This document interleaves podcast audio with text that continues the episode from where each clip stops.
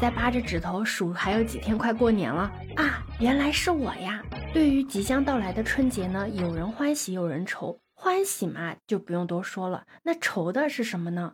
在春节期间呢，不管你喜不喜欢社交，你都逃避不了社交。那对于这样的高频团聚，每个人的适应性都有所不同。各种 social 的场合，最怕的就是空气突然安静。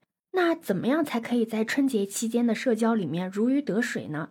那可得好好听这期节目啦！你好，我是当当马。网上也有很多春节社交的攻略啊，但大部分主打的是一个怼回去，主打一个先入为主，效果嘛，轻一点可能会被说没礼貌，严重一点可能就要被赶下餐桌了。虽然看着挺爽的，但建议慎用。其实应对亲戚盘问啊是有方法论的，这不我给你总结了四个妙招，你可以挑选一个适合自己的使用。第一个方法就是主动出击。直接反问对方问你的问题，主控对方的说话节奏。要知道，当话语权在别人手上的时候，你就输了。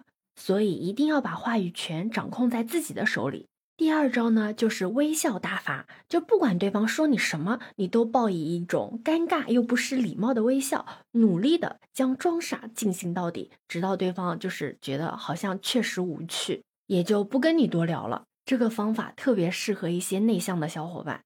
那第三招呢，就是祸水东引。就当你身边有一个和你情况一样，甚至比你还可怜的同辈，不要犹豫，就直接拖他们下水，联合你的亲戚们拉长八卦的导火线，把这个无穷无尽的关心啊，交给你的同辈，甚至有可能是跟你年龄相仿的长辈，让他们来承受。当然了，如果你觉得这三招都不适合你，你都没有办法做到，那么还有第四招，就是走为上计。就当你实在没有办法招架的时候，你就找个借口溜吧。三十六计，走为上计嘛。